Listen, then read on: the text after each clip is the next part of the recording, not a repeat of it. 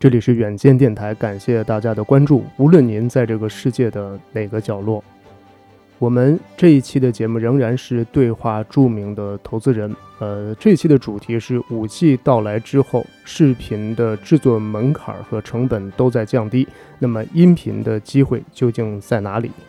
呃，很多做音频的朋友可能都有这样的感受和经历，就是最初大家为什么会选择音频这样的一个内容制作的领域呢？呃，首先是音频，它是一个伴随性的媒体，它几乎不与你争夺时间。另外就是音频的节目，它的制作的成本，无论是硬件还是软件，还是你的时间成本，都远远低于视频。在这个方面，我们就不做赘述了，相信大家都有所体会。但是随着五 G 到来之后，呃，视频的硬件以及软件，包括制作时间成本都在下降。像抖音等等这样的一些 App 也是风靡一时。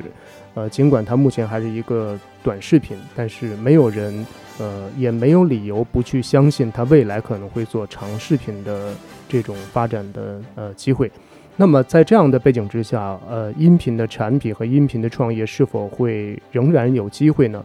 呃，我们也是专门找到了这个行业非常有发言权的一位投资人，他是微影资本的唐总。那唐先生呢，早年是供职于文化媒体当中，那他也是微影资本的创始合伙人之一。呃，在应该是一七年的时候，微影资本呢就投了国内的一家比较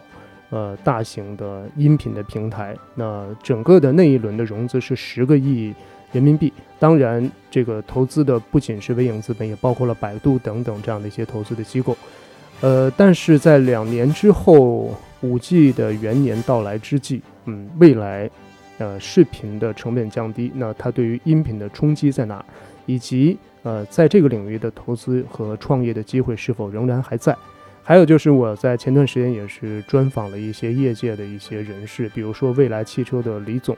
那他们在自己的 app 上呢，是建立一个那基于自己汽车用户的一个电台。那这种趋势是否未来会蔚然成风，以及呢会成为音频产品一个新的领域和场景，或者说是机会呢？我们接下来就请出呃唐总和我来展开这样的一组对话。声音领域当中，目前最初它的这个成长的速度也是被大家寄予了很多的厚望，包括播客的这种方式。但是随着五 G 的到来，整个的带宽的成本在降低，然后大家制作视频的这个门槛也在逐步的降低。您觉得在单一的这个声音音频的领域当中，是否会受到五 G 的特别大的一种冲击？尤其是来自于视频领域。声音和视频，呃，和文字和图片相比，都是。更加独特的一个品类，呃，在传统媒体行业，呃，到现在为止，呃，报纸、杂志、电视的收入都在下降的同时，呃，电台的收入并没有降，呃，跟这个大家在车里面，呃，伴随的时间或者路上的时间去听音乐、听交通，呃，这个消费习惯是直接相关的，呃，所以说它是一个伴随式的媒体，而不是一个需要，呃，全力以赴、全神贯注去关注的一个媒体。呃，本质上，视频、长视频、短视频和图片、文字，呃，之间是需要互相争夺时间的。只不过过去在移动互联网快速发展的时候，呃，这个表现不是很明显。呃，大的环境，大家对于移动互联网的媒体消费市场都在涨嘛，所以说所有人都能涨。呃，这个声音呢，它是不和任何一个，呃，刚才我所说到的这些形式去争夺时间，是伴随式的。呃，随着移动互联网的渗透。呃，随着移动互联网这个技术和宽带以及智能设备在生活场景中的渗透的话，它会得到越来越多的普遍的应用。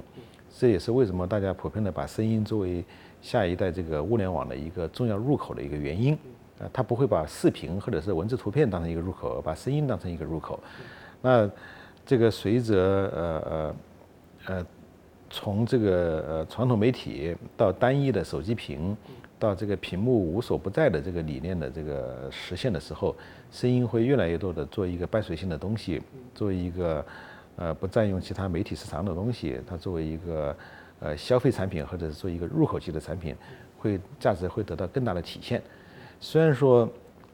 带宽的增加和手持设备这个呃的普及，以及这个 VR 设备的增加，会让视频会让直播找到自己的。新的释放空间，但是随着这个呃智能设备的普及的话，在另外一个角度给声音这种媒体带来另外一种不同的空间。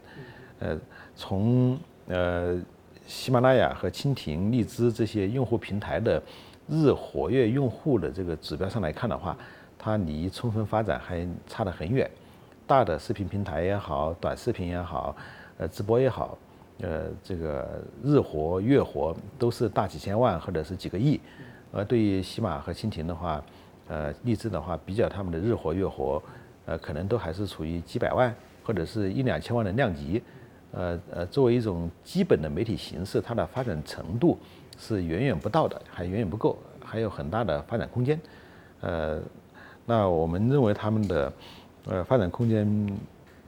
举个简单的例子来说，随着电动车的这个推进，随着这个汽车的互联网化，最后。呃呃，他把这个传统的收音机进行这个，随着硬件的发展，随着这个比较昂贵的，除了房子之外最贵的这个硬件的发展，呃，它的普及率的提高，可能把这一大群以前听传统电台的人群，可以给它互联网化之后，这样子这些声音媒体的这个受众会得到极大的提升。呃，比如说随着智能音箱的发展，或者是说随着智能家居的发展，也可能会导致这个。声音的呃，声音媒体、互联网声音媒体的这个用户量的极大的提升和应用场景的这个极大的扩展，呃，他们在这个方面有会会有比较大的这个成长空间，呃，所以说我们投资这个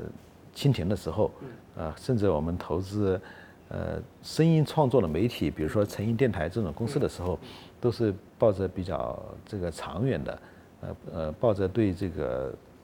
短视频、文字、呃自媒体和这个长视频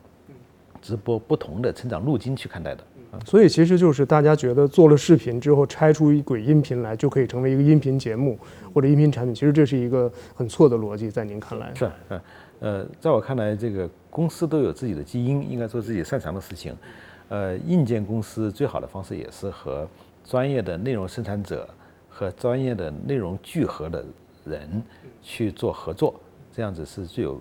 效率的，符合人类社会化分工发展的这么一个大趋势的这么一个商业模式。呃，我前几天在专访那个未来汽车的李斌先生的时候啊，他说，其实基于未来汽车现在自己能做了一个自己的一个电台，就在他的那个用户当中，也是通过他的 app 啊等等来实现的。呃，这种趋势可能未来挺明显的，因为他的人群足够细分，基本都是他的用户。然后，其实我也觉得，在这个领域当中，像类似于像星巴克。等等，这样的一些有自己忠实粉丝的这样一些的公司，其实都可以衍衍生出来一个他自己的一个媒体的平台。呃，这样的话，它的传播的效果可能是我们传统的这种方式是很难企及的。您是否认可或者看好这样一个领域？比较看好。呃，但是社会化分工还是从网络交叉状。呃，没有任何一家公司的能力和基因是全面的。呃，善于做内容的，不善于做硬件、做消费品的，他也不一定善于做这个，呃，内容或者做生活服务场景的。你让他分出内容团队去做，也不大现实。呃，所以说，将来整个社会的硬件、软件、内容、生活场景、服务场景，它可能是呃呈网状交织的。呃，蜻蜓在去年就比较好的做了生态布局，他自己不做音箱。呃，但是呢，跟音箱的这个智能音箱的生产厂家，跟华为、跟小米、跟 vivo，呃，跟这些这个呃其他的智能硬件生产者，呃，包括跟百度、跟这个优酷，形成充分的这个生态化的合作，大家各自做自己擅长的事情，一起来针对自己的这个消费场景，向用户提供服务，去呃获取自己该获取的这个社会价值和这个商业价值。比如说，呃，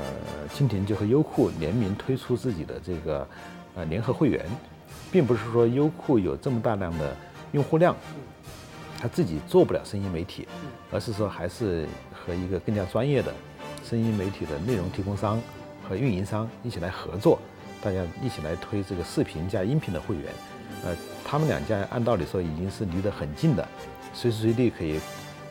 呃，不说音频跨过视频很容易，听上去视频跨到音频来好像很容易。我有用户，我有带宽，我有这个内容，呃，我稍微这个整理一下内容，稍微聚合一下内容，我就可以干音频的事儿。但实际上，这个商业组织的这个策略选择不是这样子的，大家是分别做自己的事情，然后呃跨业进行这个场景的这个合作。